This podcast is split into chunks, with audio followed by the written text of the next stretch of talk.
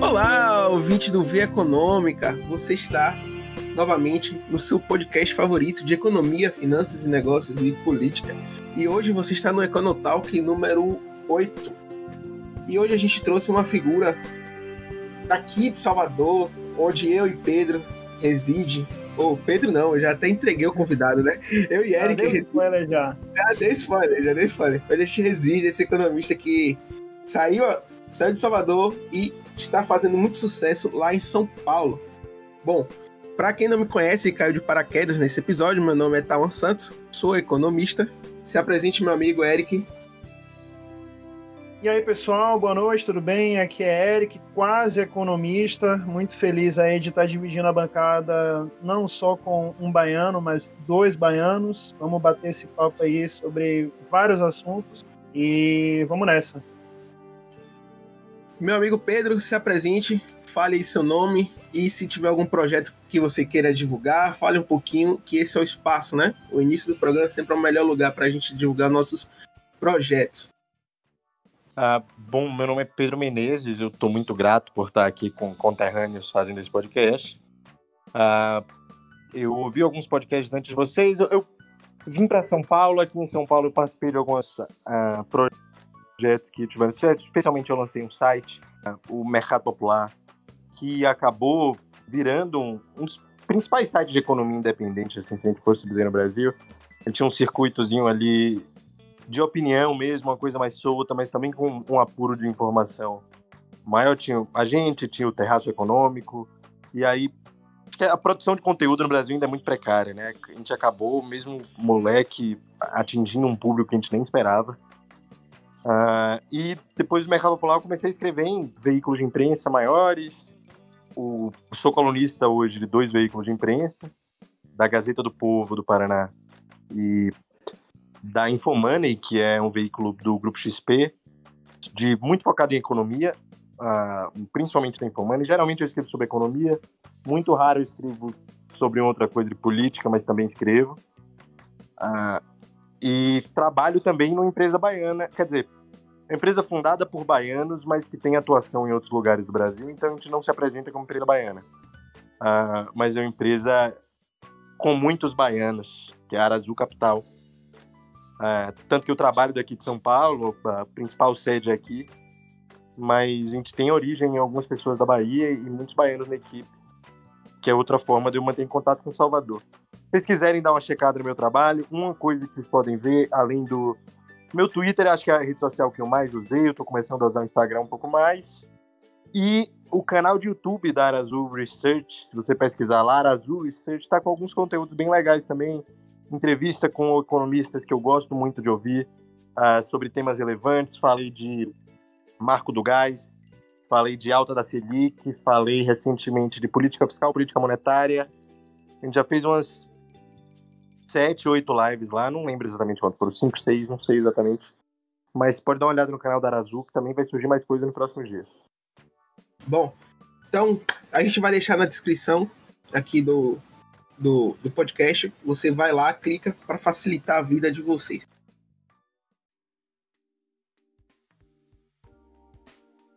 Vamos lá. É, o Pedro já no, na sua introdução aí, né, citou alguns textos é, que fez recentemente, né, nos veículos que hoje ele publica, do o IPCA, por, o IPCA, por exemplo, né, e o IPCA a gente sabe aí que é uma das variáveis é, que muito interessam a gente quando o assunto é inflação. Falando diretamente aqui sobre a economia brasileira, né? A inflação voltou a ser uma, uma preocupação latente na cabeça do, do, do brasileiro médio, né? A gente é, acho que teve o privilégio aí, né, nos últimos, digamos, 20, 20 anos mais ou menos, assim, talvez menos, é, de não se preocupar tanto com a inflação, né? De não ser aquele fantasma. Recentemente a gente tem uma, uma, uma, uma subida absurda né, dos preços, principalmente da gasolina, né, que por consequência aí vai puxando vários outros e a inflação está na boca do povo, né, novamente. Abre o site, vê notícia, está rondando tudo por aí. E obviamente o, o, cenário do Covid dá uma aprofundada na sensibilidade. Né? É, em suas devidas proporções, a gente conseguindo comparar aqui momentos diferentes, é, o Brasil viveu algo parecido relativamente recente, recentemente, né? na década de 80 e 90. É, se a gente pudesse fazer esse paralelo, é, você acha que a gente consegue encontrar algum tipo de semelhança entre as duas situações? Aquela época ali dos governos Sanei, Collor, FHC também. É, a situação que o Brasil está vivendo agora é algo totalmente diferente. A gente pode tirar alguma lição daquela época? Que tipo de coisa a gente pode pensar assim? Né? Pensando aqui como de fato é, formuladores de políticas macroeconômicas, talvez, né? O que a gente poderia aprender olhando lá para trás para lidar com esse momento atual brasileiro de inflação? Eu acho que é completamente diferente daquele episódio que a gente teve. É completamente diferente, mas que pode virar igual. Tem lá suas semelhanças distantes. Agora, no episódio de hiperinflação que o Brasil teve, tem alguns dados que mostram como a experiência brasileira foi um tanto sui generis, né? Foi uma coisa que é muito brasileira é, especificamente, é, é, nossa experiência com hiperinflação, ela envolve. O Brasil passou cerca de cinco décadas. Isso aí eu estou falando, o Plano Real foi em 94, estou falando ali de 50 e poucos. O governo Getúlio, ah, inclusive, salvo engano, foi quando ultrapassou. Não lembro exatamente, mas foi com 48 anos ou 51, ao redor de 50, com inflação de dois dígitos. E quando eu digo isso, eu digo a inflação acumulada em 12 meses. Todo mês não teve um mês que ficou em um dígito. Todo mês. É, e isso, e eu não sei se quem é, não é economista consegue ter a dimensão disso, mas são as que a gente não conseguia mudar, mesmo quando tinha os planos, mesmo quando a gente podia fazer o que for, a gente tinha inflação de dois dígitos. Hoje, é, a gente está talvez com a sensação de perda de poder de compra em dois dígitos.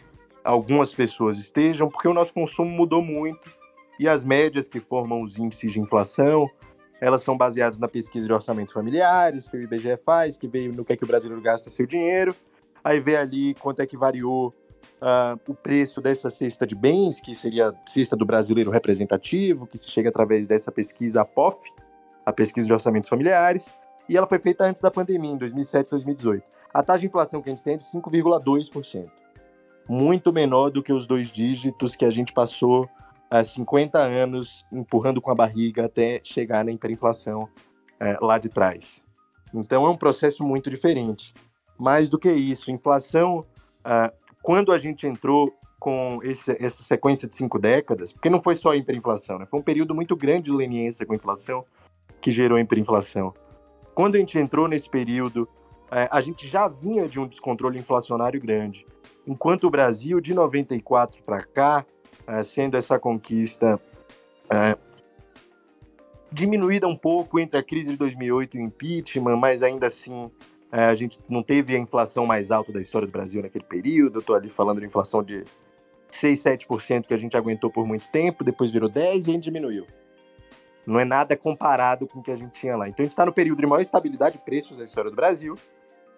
E teve um, um, repique muito ligado à pandemia, mas que tem lá suas semelhanças com o que a gente teve lá no passado, muito distantes, como eu disse, são situações inteiramente diferentes. O Sarney, que já estava ali na quarta década dessa inflação descontrolada. Uh, quais são as semelhanças? Por exemplo, uma certa origem fiscal da inflação, um absoluto risco fiscal uh, e percepção de risco em relação à moeda. O real foi a moeda mais volátil entre os emergentes durante a maior parte de 2020.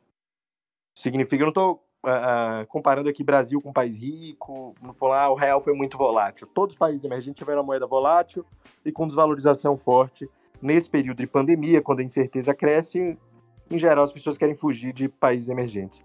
Mas o Brasil teve a maior volatilidade. A gente teve uma comparação em muitos momentos com a lira turca, que chegou a ultrapassar. A gente bateu a lira turca com conforto termos de desvalorização de câmbio, também vários países não tiveram uma desvalorização de câmbio tão violenta quanto o Brasil teve, países emergentes, etc. Então existe uma percepção de risco generalizada.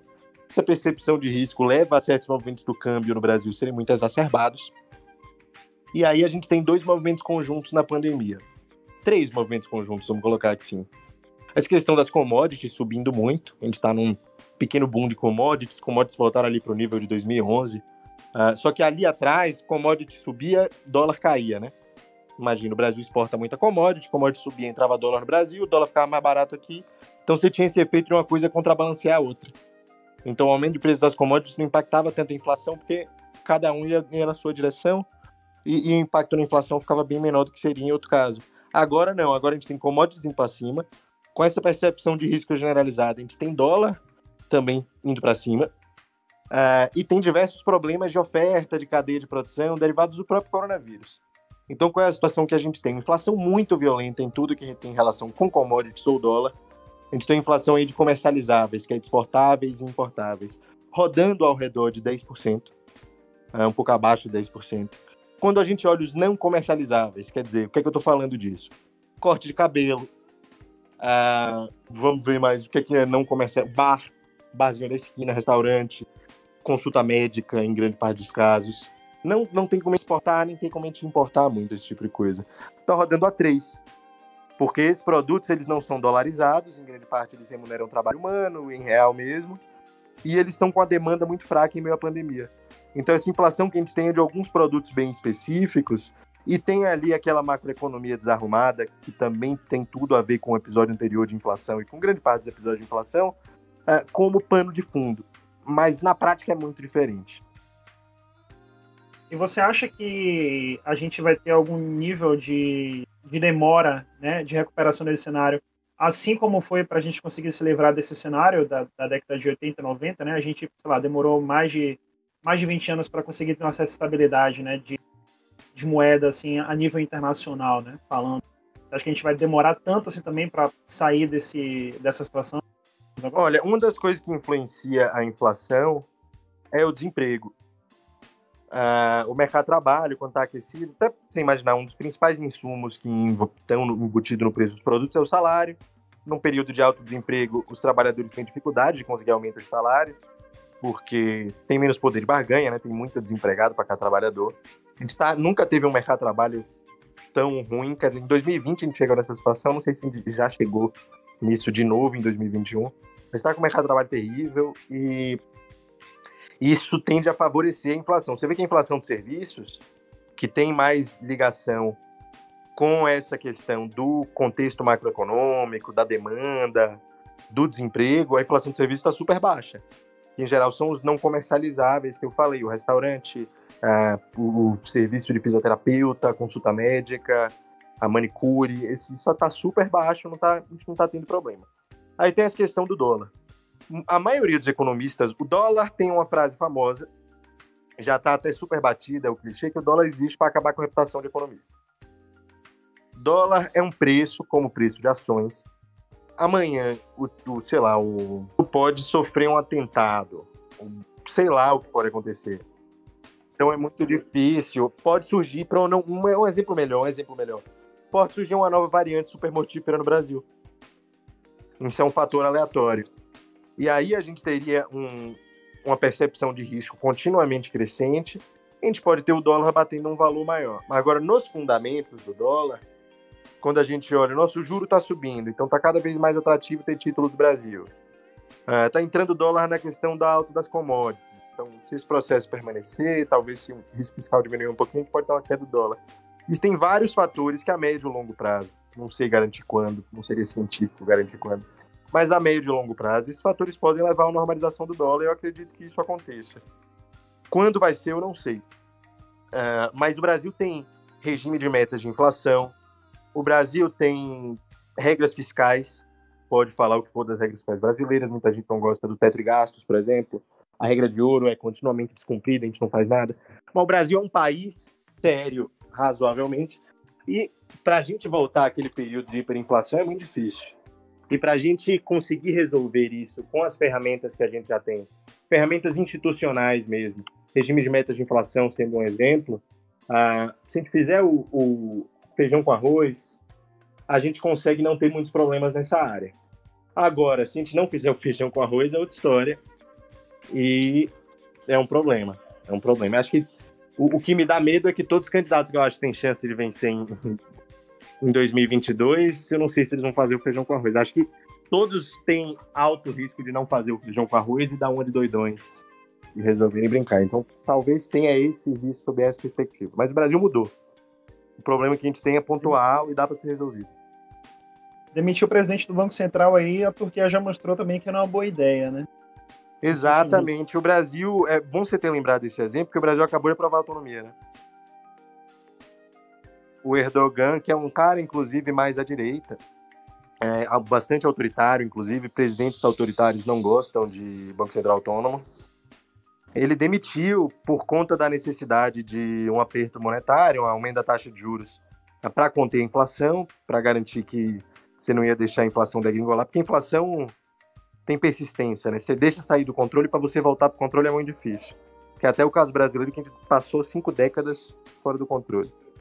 Se, se tiver se tiver esse back por trás de uma governança do Banco Central, não deixar que aconteça o que aconteceu na Turquia, o Banco Central poder tomar decisões técnicas nesse assunto, baseado em metas de inflação, a gente não corre risco, não. E a política fiscal ajudar também, né? Mas aí a gente não corre risco, nesse caso. Pedro, a minha dúvida é referente à economia baiana, cara. É, eu acho que é importante a gente trazer, como a gente falou no início, um economista baiano e que já atua há bastante tempo para trazer a sua visão sobre o crescimento da Bahia, né? Porque assim, a gente sabe que a Bahia passou por pa, passou e passa por dois governos, né? Dois poderes, né? O primeiro foi o de Carlos, daquela família desgraçada de coronéis, que usurpou o que podia, e depois. Família amada de coronéis, saudade assim. e depois. Brincadeira. brincadeira. É, eu gosto do assunto, inclusive. É, é, a, a, a, o segundo, o segundo, esses anos agora, né? Os, as pessoas que estão no poder são os petistas, né? E, meu amigo, a gente sabe, né? O governo Wagner foi um governo meio difícil. E o de Rui tá se provando aí até razoavelmente. Mais ou menos, né? Mas o ponto é que você tem como visão né, de crescimento, você acha que a Bahia tem potencial de crescimento. Vale salientar que teve um fato que, que o polo de Camaçari está tendo uma derrocada, né? Várias empresas estão saindo, estão fechando, não está um, um cenário muito legal no, na questão de indústria. E eu queria saber sua visão nesse sentido, sobre o crescimento baiano. Você acha que a gente tem potencial ou, a gente é um caso perdido? Queria saber, ouvir realmente essa sua opinião Bom, nesse eu não Eu não estudo o questão da economia baiana no dia a dia. Mas como você falou, eu sou economista, eu sou baiano, eu gosto muito da minha terra e tenho lá meus pitacos sobre o assunto. Então, mas não é exatamente uma coisa como, por exemplo, política econômica nacional que eu acompanho é, com uma frequência maior, li por relatório de Banco Central, etc. Mas vamos lá. É, a gente tem diversas políticas públicas, eu sinto, da época ali do ACM, que a gente começa a notar que elas não deram tão certo. Que tipo de política pública eu estou falando? Certo tipo de política de desenvolvimento, digamos assim, de tentar atrair empresas é, com base em incentivos dados para o setor público, para aumentar a lucratividade dessa empresa, aí você mantém a empresa do setor XYZ subsidiando lucratividade uh, na Bahia e você imagina que essa empresa vai prosperar, vai gerar pesquisa, desenvolvimento, porque é um setor complexo e tal. Isso não acontece, a empresa acaba saindo. A gente pode dar como exemplo a questão do polo petroquímico, ah, que foi um projeto importante do ACM, e a gente pode também falar sobre é, a questão da, da Fiat, que é demorado para falar, mas Fiat talvez seja o grande símbolo do, do governo ACM nessa questão, Inclusive porque na guerra fiscal, na guerra de subsídios que ele travou para trazer a Fiat para a Bahia, virou uma polêmica nacional. Uh, então a gente tem esse problema, cada vez um modelo de desenvolvimento que a gente começa a ver que não era bem como a gente imaginou que seria. Pelo menos o ACM imaginou que seria. E a Bahia, eu não sei quais são as perspectivas de curto prazo. Existem alguns fatores que levam a certo otimismo, mas a Bahia tem um desemprego muito alto uma porcentagem baixa da população adulta inserida no mercado de trabalho de, de modo formal e, e com emprego mais estável. Isso dificulta, a gente sabe que quando a pessoa fica mais tempo no emprego, ela fica mais produtiva, ela aprende fazendo. Então isso tem problemas de longo prazo para a Bahia. A Bahia tem a questão da educação, que está cada vez mais sendo vista como importante. Isso é muito para curto prazo, a questão do desemprego. Mas também para o longo prazo, um, um pouco. Menos, mas um pouco. E para o longo prazo tem a questão de educação, que cada vez mais especialistas colocam como um determinante importante de desenvolvimento. e que a gente come poeira para o melhor ensino médio do Brasil, salvo engano, que é o de Pernambuco, não é? Um trabalho muito bom de ensino médio especificamente. Ou o Ceará, que é um exemplo nacional de educação, todos os números mostram um grande destaque para o projeto do Ceará. Uh, salvo engano, Teresina também teve o melhor média de IDEB municipal entre as capitais. Olha que interessante. Uh, eu não, não lembro, eu lembro que era do Nordeste o melhor IDEB de ensino fundamental dos municípios, eu tenho quase certeza que era Teresina. Ah, mas veja que interessante, existem lugares do Nordeste mostrando que não é bem assim, que o Nordeste consegue oferecer uma boa rede de educação pública e a Bahia está ficando para trás. Então a gente tem aí um modelo de desenvolvimento caducando um pouco. Ah, a gente tem o governo do estado para trás na educação, foi um problema que o PT não conseguiu resolver por sinal. Ah, então, um problema bastante grave que peca do governo do PT. Mas eu acho que a gente tem também fatores positivos. Por exemplo, o posto de educação diminuiu. E aí diminuiu mais na gestão Neto do que na gestão Rui, mas diminuiu tanto na gestão Neto quanto na gestão Rui. Ah, então, tanto o IDEB de Salvador, né, que geralmente é a rede municipal da, das etapas mais cedo do ensino ah, de creche acho que não entra no ideia, mas é quinto ano e nono ano, tem muita gente de rede municipal, que seria quarta série, oitava série, no modelo antigo.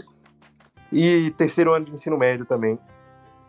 A gente diminuiu o fosso na maioria das coisas, Salvador diminuiu um pouco mais. É, Salvador tem uma situação relativamente controlada de contas públicas. Existem projetos de infraestrutura importantes, a gente pode discutir. Eu tenho amigos arquitetos, por exemplo, que falam que a ponte é super feia. Mas olha, a ponte parece que investimentos de transporte tem um retorno.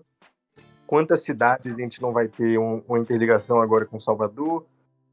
Uh, me parece o tipo de projeto simples que demorava muito tempo a ser feito tem um potencial imenso. Né? A gente sabe o formato ali que, que a Bahia literalmente tem, né? A Bahia, a Bahia de Todos os Santos, eu me refiro. A Bahia quanto lugar físico. Tem um formato que favorece muito uma conexão por ponte ali. Tem uma ferrovia relevante que é a Leste-Oeste, né? Não, Ferrovia de Integração Leste-Oeste. É, é, tem... Oeste-Leste. Isso. Aí Fiol, tinha esse projeto. Importante. Questão do gás. Ontem eu estava falando, tem uh, até do setor petroquímico, alguns arrendamentos da Petrobras são interessantes, que podem atrair investimentos de novo para esse setor petroquímico, em outro modelo, é, mais setor privado, com incentivos privados tocando isso, que talvez sem subsídio público à lucratividade, nesses novos arrendamentos. Então, acho que a gente pode ter motivos para otimismo, assim, acho que a gente está muito abaixo do potencial que a Bahia tem. A economia do conhecimento, cada vez mais a Bahia é reconhecida como um lugar é, importante culturalmente no Brasil, acho que aí talvez seja um, o grande trunfo da família Magalhães, né? Pode falar o que for, mas quem acompanha a história da Bahia. E, e, e eu estava falando antes que eu tive uma, uma formação petista na Bahia, que era uma formação muito anticarlista. E meu pai, grande petista, votou em ACM Neto. Todo mundo que, que não votar, a maioria dos parentes anticarlistas que eu tinha, votaram em ACM Neto. Porque a família Magalhães tem certa esperteza que desgastou depois de um tempo quando com o velho ACM, mas ele sabe jogar com o coração do baiano e joga de um jeito que tem políticas inteligentes, às vezes de revitaliza revitalização do Pelourinho.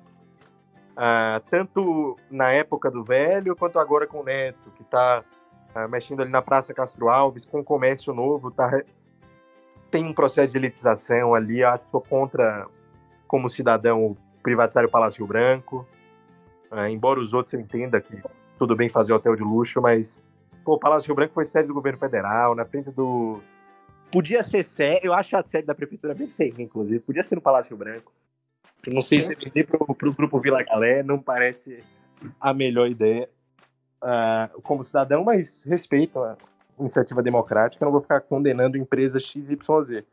Mas não gosto como cidadão dessa ideia, mas acho que tem ideias interessantes surgindo no centro. Uh, culturalmente, o, o Carnaval de Salvador começa a ganhar uma força depois de um período de decadência. O turismo, uh, inclusive, um dos motivos a gente está vendo tantas mortes agora é porque Salvador está bombando no imaginário do brasileiro. Eu vejo isso aqui em São Paulo, como cada vez mais Salvador tem respeito. Eu acho que esse é o grande trunfo da família Magalhães que ninguém tira deles. Pode falar muita coisa? Pode. Pode, tem muita crítica para fazer. Muita, muita, muita, muita. Agora, os caras vendem a Bahia. Eles têm um respeito pela Bahia, que é o que fez a, a herança política da família. Vale lembrar só um último comentário, eu sei que eu falei pra caralho aqui, mas vocês lembram o primeiro slogan do ACM Neto quando entrou como prefeito? O primeiro slogan? Cara, eu não lembro. Acho eu que era lembro disso, porque eu sempre eu gosto de observar essas coisas. É, eu acho que era a primeira Salvador, cidade. A primeira capital do Brasil. Primeira Isso. capital do Brasil, é verdade. É verdade. Valoriza. É, dentro. No momento de autoestima super baixa da cidade, eles sabem jogar com isso e eles são muito inteligentes de fazerem isso. Eles, eles, eles, conseguem mexer com marketing, mais com política, algo assim que, que não fica soando como Dória, que é só puro marketing e, e escrotice pura. O ACM Neto com a Orla foi genial. Hã? A Orla estava acabada. Ah. Vocês lembram da Orla? Lembro, lembro. Só se falava em Salvador, gente, como a Orla de Salvador tá feia, como ninguém tá usando a Orla de Salvador. Ele fez um projeto, o pessoal vai falar, meus amigos de arquitetura também. Falar, ah, mas não tirou pedra portuguesa, é, que é uma coisa historicamente tudo. importante. É, eu entendo essas críticas, respeito. Mas fez obra barata e criou espaço público. Exato. Se for para recolocar a pedra portuguesa, tudo bem, mas agora que a gente já tem o hábito de usar aquilo como espaço público, certas regiões da Orla, não só da Barra, como de Paripe, fez na hora periferia e Barra junto. Valeu. É, muito inteligente, muito bem feitinho. Tem esse mérito que eu acho que a gente precisa reconhecer. E Rui Costa também tem méritos. Então Sim. vejo motivo para ser otimista no plano geral, mas tem muito trabalho para fazer. Tem muito trabalho para fazer. E, e, e ele soube jogar, né? Porque aqui em Salvador tinha aquela, aquela, aquela piada do, do metrô que nunca saía, né? Que era um é, embate entre a Essa foi a obra de Rui Costa. É, é, é era... Ele fez a mesma coisa. Verdade, é verdade. A semi na paralela, canteiro central. Isso. Sim. É, é, também, também tem aquela coisa assim, falando, falando de, de Orla especificamente, né? Se você vai para Orla hoje, na verdade, em qualquer praia de Salvador, você, é, você vê pessoas correndo, pessoas utilizando o espaço público, então é, é, aquela coisa também, depois de João Henrique, né, fica bem fácil de você ter o governo de destaque, né, porque era basicamente a inexistência. Sabe que eu brinco com meus amigos de Salvador, ninguém acredita, e vocês vão entender o que eu tô dizendo, vai ser o primeiro que vai entender essa piada. É, é o Haddad que deu certo. a CM Neto é o Haddad que deu certo. É verdade. É um prefeito com visão urbanística moderna, mas comprou menos briga que Haddad. E o Haddad teve grande influência para começar a ser ciclista urbano, para começar a adotar a bicicleta como principal meio de transporte, porque mudou a cidade em certo sentido. O Neto demorou mais para acordar a pessoa do canto, mas teve uma sensibilidade com praças que eu não, não vi um prefeito ter, pelo menos das cidades uh, que eu frequento um pouco mais, então no Brasil não ouço muito falar de alguém que teve esse tipo de atenção. Um detalhe que a praça aqui é espaço público, bicho. Uma família pobre que leva um filho para brincar num, num escorregador público e, e, ali começa a ter iluminação e, e diminui, diminui risco de roubo, porque as pessoas estão na praça e aí é, elas exigem que a, o poste esteja bom. Se o poste não estiver bom, alguém vai reclamar na prefeitura para a prefeitura consertar rapidamente. E vai ter gente na praça olhando os portões das casas às 10 horas da noite, porque às vezes é o tempo que o cara tem para levar o filho. Então, isso pode não ter gerado um impacto muito grande nos números agregados da cidade, mas em algumas regiões você vê que gera, no centro. A Praça Castro Alves, eu digo especificamente.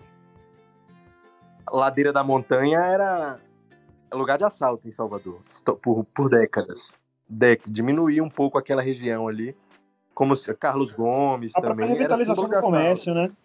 Sim, a Porque você tem os turistas ali dando exato, uma olhada. Exato. E, e, assim, eu vou dizer uma coisa: a Bahia inteira tá ansiosa para 2022 chegar e a galera brocar o 25 na urna. Já saiu já a, a pesquisa.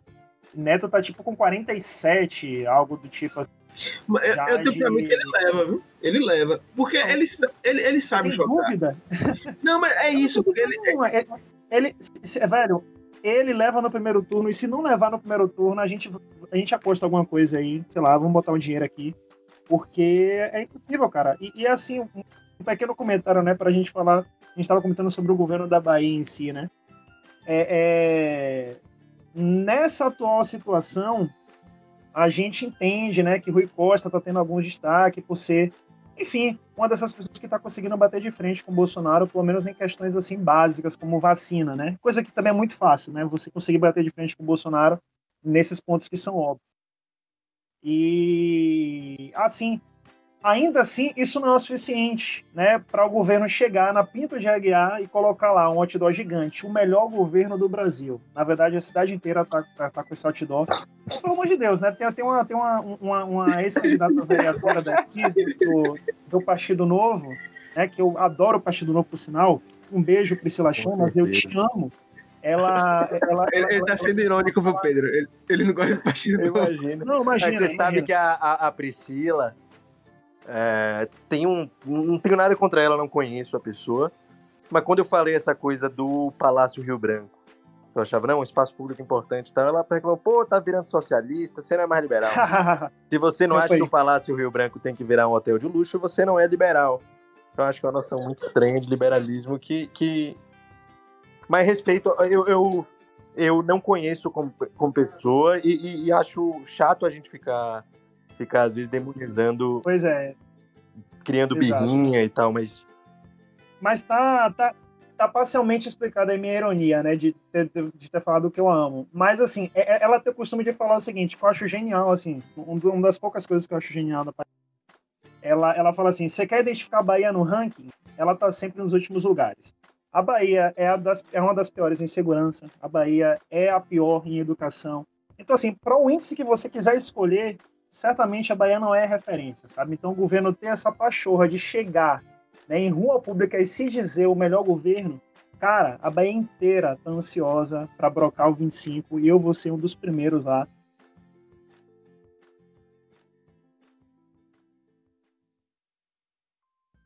Vamos lá. É, se você pesquisa Pedro Menezes no Twitter, você qualquer, qualquer veículo, na verdade, né? No Google, você consegue achar ali facilmente artigos sobre renda mínima. O, o Pedro Menezes não é, é, é Eduardo Suplicy, mas defende a renda mínima, já coleciona textos aí em vários, vários veículos sobre o assunto. E a gente está num momento né, de, de pandemia onde isso veio é, a, a, discussão como nunca.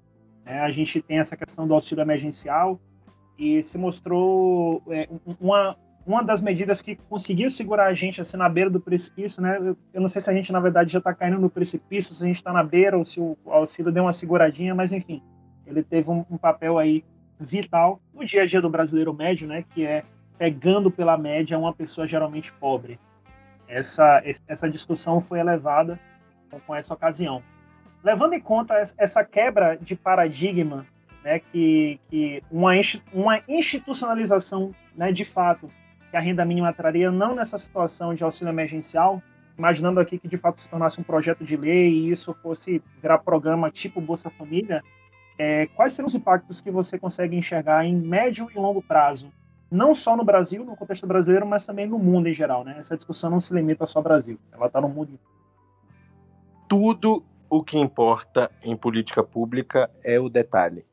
Eu, eu sempre digo essa frase, mas eu acho que é uma uma das conclusões que a teoria econômica vem convergindo nos últimos, nas últimas décadas, eu diria. A revolução empírica tem muito a ver com isso, que tem muito a ver com o Nobel da do Flor recentemente, do marido dela e do Banerjee, né? E, e de também do Nobel do ano passado, da teoria dos leilões. A teoria do leilão é claramente isso, me parece é, tem um professor, acho que foi o Pedro Forquesato, da USP, que me falou, falou uma, me falou, não, tuitou isso. Uma coisa que eu achei muito interessante, falou, se a gente fizer a revolução amanhã ou depois, a gente vai ter que estudar muito a teoria dos leilões. a gente não vai conseguir fazer, a revolução não vai ser aquela coisa do... E ele, ele é um cara bem ortodoxo, mas às vezes ele gosta de fazer umas brincadeiras marxistas dessa. Ele fala, olha, o Estado vai ter que ter relações com o setor privado, não vai acabar o mercado, não numa economia mais voltada por princípios de esquerda. O Estado ia ter que se interagir mais com o setor privado e é preciso entender teoria dos leilões para entender como é que essa interação acontece, como é que você faz para um leilão de saneamento atender interesse público de saneamento. Então é um pouco que tirar o debate de privatização até daquela era da Guerra Fria e colocar no hoje em dia. Então, essa é uma das conclusões centrais, eu acredito, da teoria econômica das últimas décadas. A política pública é muito formada pelo detalhe. Justamente por isso, imagino que programas de renda mínima podem levar a consequências muito divergentes. No Brasil, a gente pode fazer uma previdência anabolizada que pode não ter nenhum tipo de impacto no, no longo prazo de crescimento, pode não ser muito legal. Ou a gente pode fazer um Bolsa Família anabolizado, que ajuda muito no problema de permanência das famílias pobres em educação, ia fazer uma mudança estrutural do Brasil, de problemas históricos, de muito antigos que o Brasil tem, inclusive dificultam a economia de mercado do Brasil de ser mais vibrante, como poderia ser, uh, de dar mais poder de barganha para os trabalhadores mais pobres, não só oportunidade de estudar, mas também poder de barganha, né? De ter ele como negociar, que é uma coisa que cada vez mais alguns economistas observam que no mercado de trabalho importa em alguns momentos. Uh, então, acredito que varia muito. Agora, a gente tem, é muito fácil para o Brasil se dar bem, porque eu acho que é muito fácil ir para o melhor caminho. Porque a gente já fez isso. É verdade. A gente fez isso duas vezes, no auxílio e no Bolsa Família. No auxílio, foi mal desenhado? Foi. Os resultados são bons. Tem erros crassos de desenho no auxílio, que fazem, por exemplo, com que o custo seja maior do que um custo de um programa social bem desenhado seria. Filho do William Bonner recebendo auxílio com. O filho dele não, sendo muito foi. justo. Foi vítima de fake news, um processo sério. Mas o fraudaram, conseguiram receber em nome do filho dele. Um, um enfim, estelionatário. Ah, a gente vê que teve problemas de fiscalização e tal, não, mas o resultado foi muito positivo em termos macroeconômicos. A gente teve no ano do auxílio, que tinha tudo para ser um ano de recorde de pobreza e desigualdade. A gente teve um recorde negativo de pobreza e desigualdade. Pouca pobreza comparado com o histórico do Brasil e pouca desigualdade. Uh, varejo teve uma recuperação super rápida na pandemia. Alguns setores que costumam ser mais sensíveis a esse tipo de estímulo tiveram uma recuperação super rápida. O que me parece, a gente não tem ainda é, estudos precisos sobre o multiplicador associado ao auxílio emergencial, mas a gente tem alguns palpites que a gente pode dar a partir de certos dados do comportamento, dos dados setoriais. Uh, e Bolsa Família nem se fala. Bolsa Família, talvez, junto com o Plano Real, seja o maior sucesso de política pública da nova República. O Plano Real na política macroeconômica e o Bolsa Família na política microeconômica. Então, o Bolsa Família é, sem dúvida, o maior acerto do governo Lula, na minha opinião. Uh, ainda mais porque foi feito no momento de ajuste fiscal. Todo mundo esquece disso. O último ciclo de redução da dívida PIB do Brasil foi quando o Bolsa Família foi criado. Começou ali quando o Bolsa Família foi criado. Justamente por ser um programa. É, é um programa pensado por quem tá fudido. Né? Com todo, todo perdão a palavra aqui é pensado porque não pode gastar muito, precisa atingir muito resultado com pouco. Então acho que às vezes uh, tá na merda, precisar fazer um ajuste, ter demandas sociais urgentes, te ajuda a fazer as coisas com calma e, e, pode não alcançar certos resultados na pressa que você gostaria, mas lá na frente você faz um colosso de programa bem feito, que é o Bolsa Família. É um show de resultado elogioso na, na literatura, em dimensões diversas. É, é, desincentivo ao trabalho é baixo é, vários é a crítica muito comum, né? Não incentiva o cara a ter filho. Não, não se encontra isso, ah, vou ter filho porque ser Bolsa Família é outra coisa se diz muito. Incentivo a trabalho existe, mas é baixo. Impacto em educação de longo prazo é grande, as crianças de fato começam a ir mais na escola. Impacto em tanta coisa positiva é grande. Nosso Bolsa Família. E aí, se a gente quiser partir para essa linha da renda mínima e atingir bons resultados, eu falei que os resultados podem ser ruins ou bons, a gente já tem o que fazer, bicho. A gente já tem o que fazer, aprender com a nossa experiência de sucesso, que é o Bolsa Família. E você acha que nessa, nessa atual conjuntura, Pedro, especificamente falando de, de Paulo Guedes e sua, e sua rapaziada aí, é, é uma possibilidade concreta nos próximos anos? Aí, próximos anos não, né? No, no, próximo ano, o Bolsonaro só vai governar. Não sou, não sou um grande admirador do Paulo Guedes, mas ele de fato propôs a ideia de, pelo menos a ideia de anabolizar o Bolsa Família e, e gastar mais dinheiro nisso e tirar outras coisas, ele deu em termos genéricos. Como eu disse, tudo em política pública é detalhe, e o detalhe do Paulo Guedes na reforma tributária é tributar o PIX. Então, o detalhe que o Paulo Guedes propõe às vezes pode ser terrível, mas no princípio geral, e eu fico feliz que até ele seja capaz de reconhecer isso, é muito difícil você discutir com os resultados do Bolsa Família. Né? Cara, não mexe com o Pix. Eu, eu, eu, um pequeno parênteses aqui, eu acho que o Pix entrou no, no, no hall ali de orgulhos nacionais. Tipo, Cena, tem. Ah, sem dúvida, o Banco Central. 70% das transações já são com Pix, começou em novembro. O Banco Central lançou esse dado essa semana. 70%, TED Doc virou 30%. Nossa, imagina. E, e, e, caiu na graça, né? Todo mundo utiliza, todo mundo que passa, Velho, e, manda o é, Pix, é não sei o que, o Pix. bicho. Tipo, se você cronometrar assim, sabe? Você, você marca, envia, aí dispara, dispara um cronômetro, é questão de milésimos. É absurdo.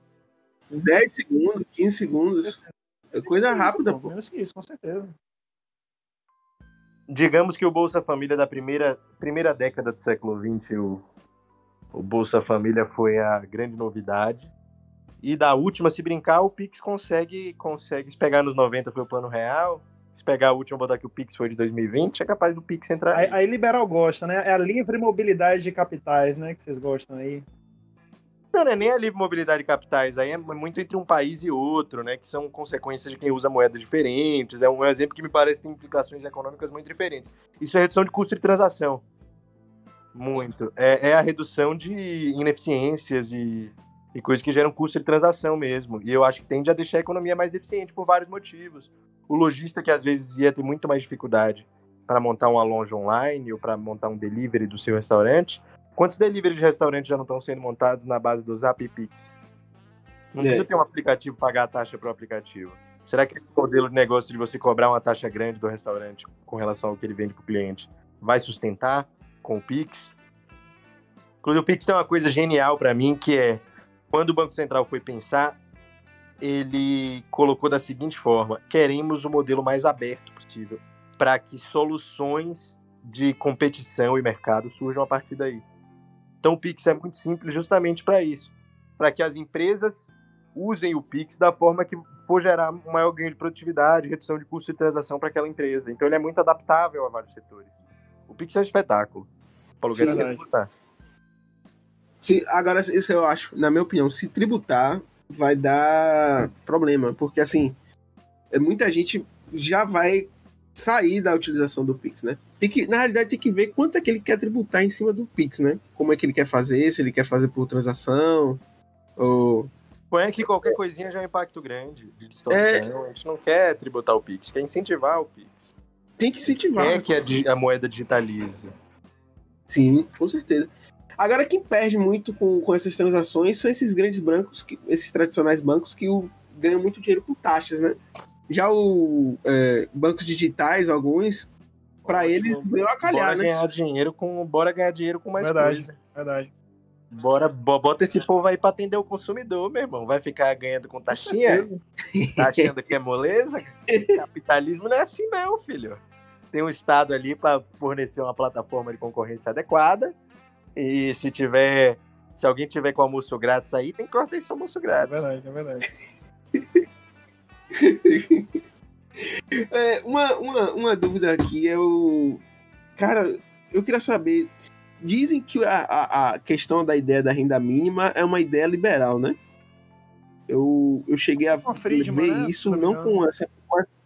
é, é, porque eu não vi com essas palavras, renda mínima, não, não que eu me lembre. Eu cheguei a ler o livro de Friedman, que foi o. Tem, o Liberdade. defendia, o Hayek também defendia.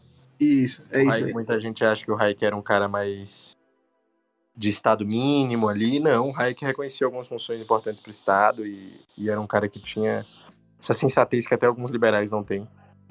Fala, não, é importante que o Estado forneça uma renda mínima, e escreveu explicitamente isso. Eu diria que o renda mínima, que a renda mínima é uma política muito comum na literatura liberal das últimas décadas e talvez seja a política social favorita dos liberais. Digamos assim, quando você pega esses grandes liberais, assim, que se, se associam até com o pensamento político ideológico, em geral eles têm uma simpatia pela renda mínima enquanto política social, não só porque até porque você vai você fica muito tempo criticando o modo como o Estado aloca os recursos e na prática o que a renda mínima faz é o Estado dar recursos para o cidadão alocar. Para a pessoa alocar como quiser, né? Dele. É, vai, não vai alocar feito deputado alocando recurso de cargo no governo, no poder executivo, nem que nem o poder executivo alocando em obra que vai afetar Exato. a probabilidade de eleição. Ele vai alocar como alguém que quer que o filho dele é essa. vá para a escola, se alimente bem. Esse é o nível de preocupação que é muito maior. Então acho que essa coisa do indivíduo tomar a decisão atrai muito os liberais e os resultados também. Verdade, espetaculares. É dar, dar o dinheiro ao pobre e cortar intermediário, né? Cortando intermediário evita é, vazão desse dinheiro, corrupção. Mas tem gente de vários de várias linhas que defenderam. Eu vou agregar aqui renda mínima e renda universal, que são coisas um pouco diferentes. É, a renda mínima é uma ideia de que a partir de certo valor ninguém na sociedade deve ficar abaixo. A renda universal é a ideia de que todo mundo na sociedade deve receber uma certa renda, independentemente de não trabalhar ou não gerar aquela renda no mercado. Você recebe aquela renda porque o Estado entrega uma renda universal. Todos os seres humanos recebem um- uma quantidade. É, que é uma ideia que outras pessoas também têm e que circula. É, eu acho que a simpatia dos liberais é maior pela renda mínima, mas se a gente, tem gente que defende os dois, é, mu- muito mais a renda mínima, mas se a gente pegar os defensores dessas duas ideias, que são similares em certos aspectos, você encontra gente de vários lugares do espectro político, inclusive o Suplicy, que é um, um guerreiro Chora dessa causa. da renda mínima. Inclusive da renda mínima. Renda básica de cidadania, renda mínima tem essa ideia um pouco do. Eu não sei, não sei se a- o projeto dele de renda básica era mínima ou universal. Mas acho que a ideia do renda básica, ah, pelo menos eu vejo um pouco as pessoas falarem, tem essa. Ele tem uma renda. Ó, isso aqui é a base, ninguém fica abaixo da base. Não, não sei os detalhes do projeto dele. Eu acho que eu deveria estudar, inclusive. É um ponto para estudar, mas acho que é inclusive um projeto renda mínima, não de renda universal. Martin Luther King, que fala, ah, mas ele era um pastor evangélico. É, mas no tempo dele, certos grupos que têm um discurso mais parecido com a direita hoje em certas questões diziam que ele era comunista. O anticomunismo era inteiramente contra o Mar- Martin Luther King, era chamado de comunista com frequência, inclusive. Eram as principais acusações a ele, que dizia-se que maculava a imagem dos Estados Unidos no meio da Guerra Fria, como se não fosse o racismo que maculasse a imagem dos Estados Unidos. Né? Mas o Martin Luther King eh, era um defensor da renda universal. Não era um marxista, é verdade, acho que a gente tem que fazer esse ressalvo assim. Você tem. Eu acho que o cara que escreveu Utopia, o Thomas More, ele é o primeiro a- que, que encontram a defender renda universal, salvo engano. Acho que ele defendeu. Pesquise essa informação no Google antes de sair falando por aí. Você que está nos ouvindo. Mas tem uma coisa assim que eu me lembro. Então tem muita gente que defendeu essa ideia. Não, não são só os liberais. Não foi o Friedman inventou, que às vezes é o que as pessoas falam. É, Ela é muito antiga. Tanto é que essa ideia do Friedman, mu- muitos mais. Os liberais mais puristas não gostam muito, falando assim, entre aspas, né? Liberais puristas, não gostam muito do Friedman por causa dessa, dessa ideia. Libertário. Isso não é liberal. Isso, isso, tava achando, tentando achar a palavra correta, mas é libertário. Os libertários não gostam muito de Friedman por causa dessas ideias, né? Acabam achando que ele é comunista. Porque ou se é libertário ou é comunista. Não tem assim um. Os libertários são conhecidos pela capacidade de raciocínio complexo. Né? Você é libertário, você é comunista, esse tipo de ideia profunda. eu, vou, eu vou aproveitar que a gente tá nesse. Pedro, que eu vou fazer já a minha segunda Outro é corte sobre pra fazer aí, viu, Tom? E- e usar de manchete.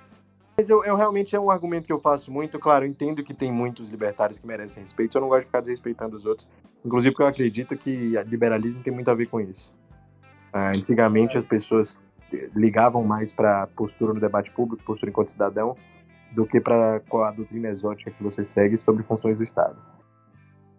Mas um- uma coisa que me incomoda, sim, é essa dificuldade de, de pensamento complexo de certos grupos libertários, inclusive em termos éticos também. Acho que entra o princípio da não agressão, é uma coisa terrivelmente simplista. Então acho sim que é simplista, pode botar. Tipo, é um pensamento. Se você é libertário e ficou ofendido, eu te aviso. É, Eu entendo que existem libertários, não estou dizendo que você é burrinho, mas estou dizendo que sim, às vezes você está aderindo a umas coisas que são simples demais para servir como explicação geral para a sociedade. Assim como você me acha, se você é libertário e ficou ofendido, meio socialista, por defender renda mínima ou esse tipo de coisa, eu posso também ter uma crítica política sua baseada numa coisa que eu acho correta. Então não, não tenho medo disso. Acho que a gente tem que quebrar as tribos e partir para o diálogo para ver se da tese deles, da minha antítese, nasce alguma síntese.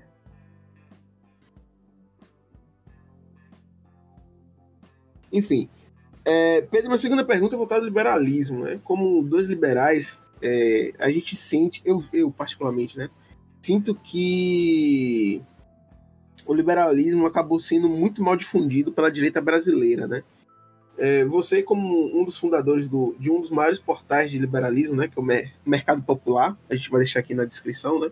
Eu queria saber, na, na sua visão, né, o que, o, que os jovens liberais, né, os libertários, né, os jovens teens é, que, que acha que sabe de economia, que bota na bio economista sem fazer faculdade, e que é conservador, católico, não sei o que lá, e que acaba se assemelhando com a esquerda, né? A esquerda Olhe. brasileira, enfim, que é. Uma parte da esquerda que se assemelha, né? Pronto. Que usa jargões como argumento, não constrói uma linha complexa, né? Como você falou, acaba não construindo uma linha de raciocínio um pouco mais complexa. É sempre aquelas frases prontas que você já viu ali no, no, no Twitter, no Instagram. Enfim, é, você acredita que isso acaba gerando um distanciamento do, do, do, verdadeiro liberalismo, entre aspas, né? Aliás, eu vou dizer, o verdadeiro liberalismo da população, tornando-se, assim, a, a, as discussões sem muito progresso, né? Porque acaba que fica só jargão Com certeza. Com certeza. Inclusive é apropriado por um certo grupo que, que não quer. Eu conheço libertários que usam a palavra liberal sem a mínima vergonha na cara eles admitem que são libertários, mas não estão afim de admitir que, que a ideologia deles é aquela coisa exótica e não o grandioso liberalismo com séculos de história.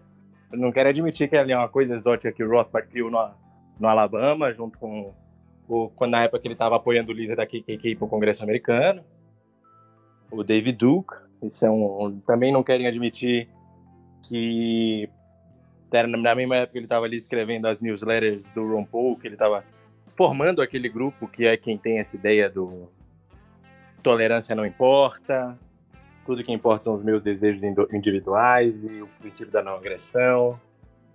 Ah, eles não querem admitir que foi uma coisa muito repercutida na direita americana para negar direitos civis ao negros. Não é, não é uma coisa liberal, aquele liberalismo de sempre. É uma versão muito específica de um liberalismo extremado relativa a certas coisas que aconteceram nos Estados Unidos e as pessoas querem evocar para si a tradição liberal. Então acho que acontece muito disso sim e é um problema grave. Agora, essas pessoas têm um efeito colateral de acabar atraindo atenção para o assunto liberalismo e às vezes as pessoas vão ler, reparam ali, opa, não é bem isso que você está me dizendo que é, e acabam acabam indo para um lado melhor, tendo leituras muito muito proveitosas sobre o assunto, etc. Eu sinto que também existe um revival positivo ocorrendo através desses grupos. Mas acho que o impacto desse tipo de liberal que você descreve é majoritariamente negativo para o liberalismo. É, é, porque é muito comum a gente ver assim aqueles liberais mais ferreiros que fica assim, não, você é burro, você é não sei o quê. E, e, eu sinto que, que a discussão não progride, né? Acaba que a pessoa não ensina nada, só, só jargões e ofensas gratuitas, né? Tanto é que, que por isso que eu queria ver saber sua opinião, né? Não Porque... constrói nada, fala sozinho esse pessoal.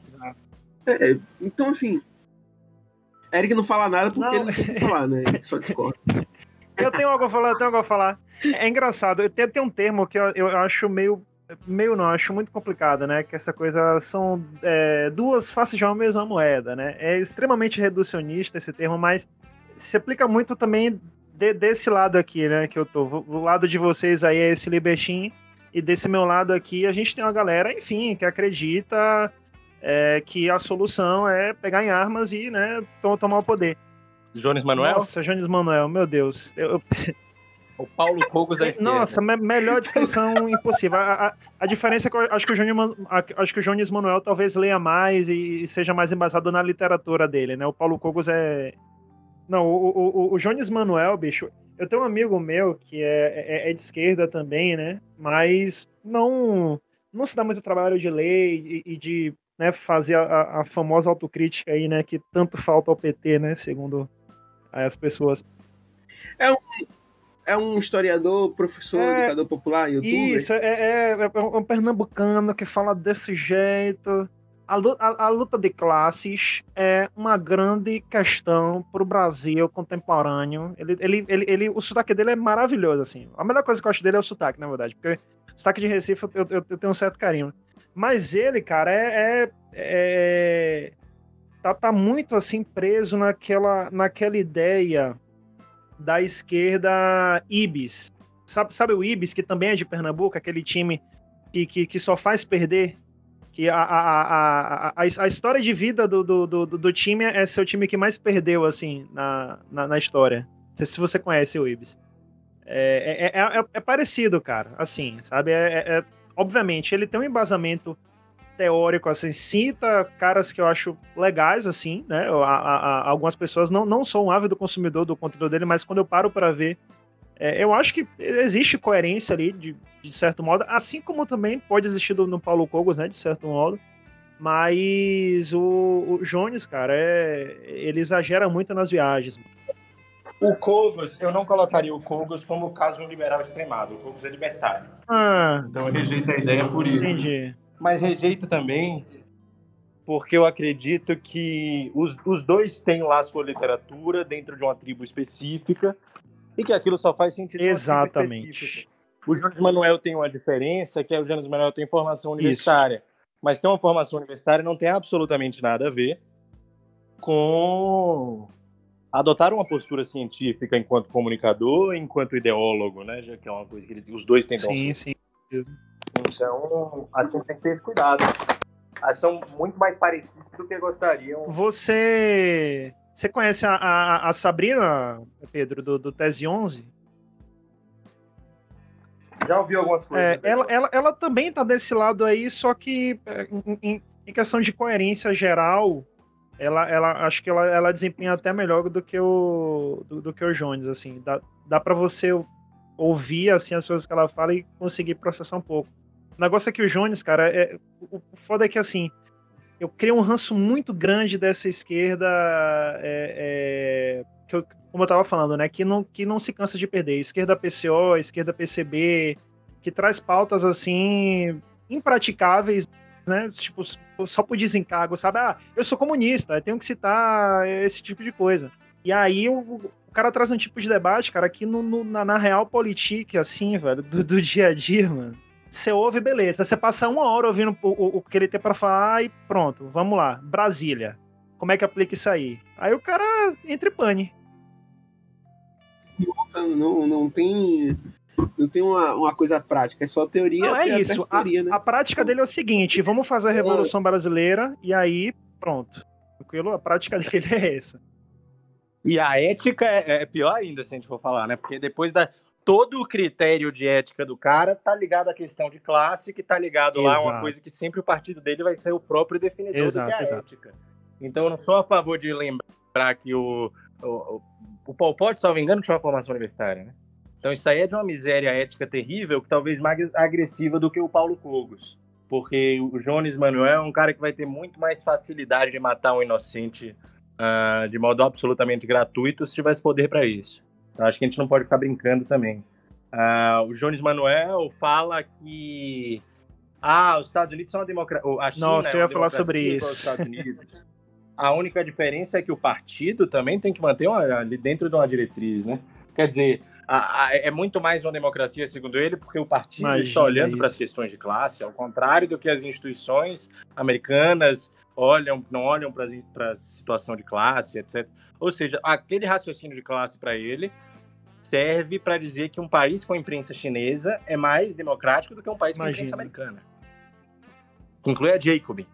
Velho, é isso. Você, sendo de esquerda, assim, o, o termômetro que você tem para saber se, se você deve continuar ouvindo o cara ou não é, é, é, a defesa da China ou, ou, da Coreia do Norte, sabe? Se o cara pisa nessa área e escorrega, mano, sai daí. Pode sair, vai procurar outra coisa, vai ver, vai, vai, vai, vai ler, sabe? Vai, vai se informar, porque esse nível de, de nulidade sobre a realidade, assim, cara, é assustador. Assustador mesmo. Você que é de esquerda tá me ouvindo aí, pode acreditar que eu sou de esquerda, viu? Sou de esquerda, sim, mas. Acredite. Eu Cara, eu acho que o grande problema da esquerda é isso que, eu, que você está falando, essa coisa de presumir uma uma superioridade moral nas podcasts, falar, ah, não, contra a Venezuela. Ah, você que é de esquerda, se estiver me ouvindo, me desculpe. Qual é o problema de você adotar uma pauta neutra que não seja ligada àquela. A, a, a história da humanidade não é a história da luta de classes. A luta de classes é um conceito útil para analisar a história da humanidade. Isso que a esquerda, às vezes a não inteiramente comunista, não entende. Não é todos os critérios, tu, todas as decisões que você vai tomar na vida, você vai tomar olhando para a luta de classes.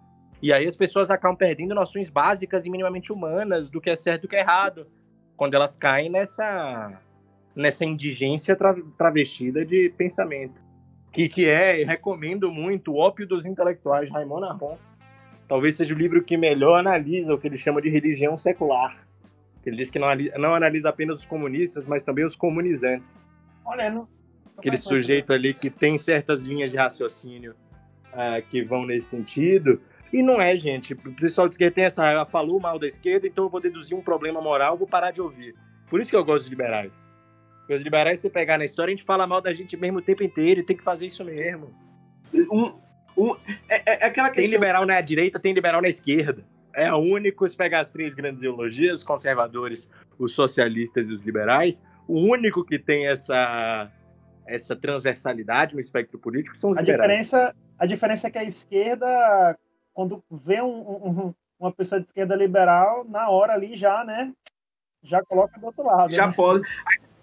Inclusive, você chamou de esquerda, porque você está se referindo como uma presunção de que existem dois lados. Uma presunção de que a batalha política está ali ligada. Que é muito essa ideia de toda a história da humanidade, é a história da luta de classes. Logo, a única coisa que você precisa observar é qual o contexto da luta de classes. Se você, se você é patrão, se você é proletário. É, como se esse conceito fosse aplicado a tudo. Que é uma bobagem, não é aplicado a tudo. Tem muita coisa que você não consegue aplicar e que, e que picaretas usam o raciocínio onde eles sempre ganham, porque o lado identificado com a luta da classe oprimida é o partido que representa a classe oprimida. Esse é um raciocínio circular para favorecer movimentos autoritários. Então, eu acho que a gente tem que combater esse raciocínio e que entra no PT, que não é um partido comunista, mas é um partido com muitos problemas éticos, inclusive, de avaliação ética. Ah, não estou nem falando que ah, tem que aplaudir o que o Moro fez, não entra no, no, campo do processo penal, tem muita gente que entende processo penal que reclama, mas o pessoal aplaudir pessoas que, quando a gente olha ali fatos razoavelmente estabelecidos, são claramente é, antiéticas e, e, e que e que fizeram coisas indefensáveis e que não pensaram no interesse de poder, né? E tomaram decisões cabrosas fazendo isso e são inteiramente justificadas porque acredita que no, no conserto maior das coisas, dentro do contexto da luta de classe, eles fizeram aquilo para financiar a campanha do partido certo. Perfeito, perfeito. Análise perfeita. Mas, mas é isso, a gente está chegando no final do nosso programa, Pedro. Agradecer novamente que você aceitou a sua presença é importante aqui, apoiando o nosso projeto. E... Não, fico muito feliz de conversar com um grupo de economistas baianos. Não, não lembro de muitas iniciativas assim de produção de conteúdo. Quando a gente começou o mercado popular, tinha muito pouca coisa na internet. E fico feliz de ver iniciativas assim surgindo. Precisa de mais gente assim que nem vocês e parabéns. E o convite fica aberto para você votar sempre que você quiser. A casa Só é... chamar, é um prazer. A, a, casa é sua. E outra coisa, a gente pretende futuramente, quando melhorar essa situação de, pandem de pandemia, fazer um, um estúdio e a gente quer a sua presença lá, para a gente debater. Não, mas eu agradeço demais o convite. Para mim vai ser um prazer vocês montarem a sala. Fico realmente muito feliz com estarem empreendendo aí nessa área e contem comigo porque precisarem. Surgiu só mais uma dúvida, Pedro. Me tira aí essa dúvida. Paulista sabe fazer acarajé? Essa pergunta é meio idiota, né? Não. Só tem um acarajé bom aqui em São Paulo que eu conheço. Não, a pergunta não é idiota, a pergunta é pertinente. Porque Pedro, não sei se, não sei se você gosta de acarajé. É mais pra conhecer Boa. o lado de Pedro. Então Boa. é importante de saber. Então, Aqui em São Paulo eu só conheço um acarajé bom. Que é o acarajé de duas mulheres de Ilhéus. Tabuleiro do acarajé. Fica lá no Santa Cecília. É. Quando você vier, a gente vai te receber bem com acarajé pra gente comer e debater Pronto. economia baiana. Não foi uma pergunta. Aí eu gosto. Aí foi um. e da Laura que são minhas. Oi? Eu adoro a Carajé. Regina e Dari Laura, pra mim, são imbatíveis. É, viu? Então, vamos, vamos, vamos encerrar. Vamos. Novamente, obrigado, gente. Segue Pedro, a gente vai deixar as redes sociais. Confere lá o canal dele. Confere lá também o portal dele, né? O site dele. E siga a gente no Via Econômica. Caso queira sugerir algum convidado, mandar alguma pergunta para algum convidado, algo do gênero nosso portal, nosso principal canal é o Instagram, é o arroba via.econômica. Meu amigo Eric, pode fazer o encerramento. Beleza. eu só queria aqui mais uma vez agradecer a presença do Pedro. É, foi um papo assim delicioso, um dos programas mais divertidos assim que eu acho que a gente já gravou aqui. É, agradeço demais a recepção também. Fico muito feliz mesmo, Pedro, com sua presença aqui. Eu acho que é, a gente está num momento muito bacana da, da ciência econômica falando de Brasil, onde a gente tem um, um nível muito grande de, de economistas aí colocando a cara no sol, né, e, e indo para o debate, expondo suas ideias. Você é uma das cabeças desse movimento. Agradeço muito aí por você estar tá aqui. E é isso. Sem mais delongas, diga tchau, Pedro.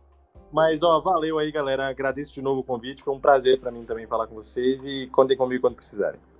Grande abraço. E agradeço demais os elogios. E tchau!